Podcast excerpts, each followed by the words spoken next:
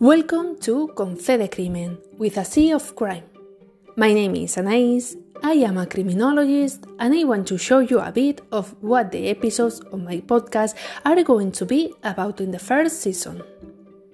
The main focus is criminology, a science that arouses curiosity but also leads to confusion. Albert Hitchcock said, I'm sure anyone likes a good crime provided they are not the victim.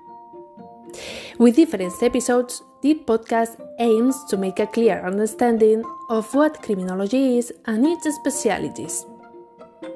I like others, my podcast is neither going to talk about real crimes, not murders.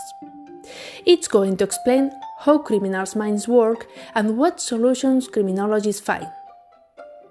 Why do some people commit crimes and offenses more than others?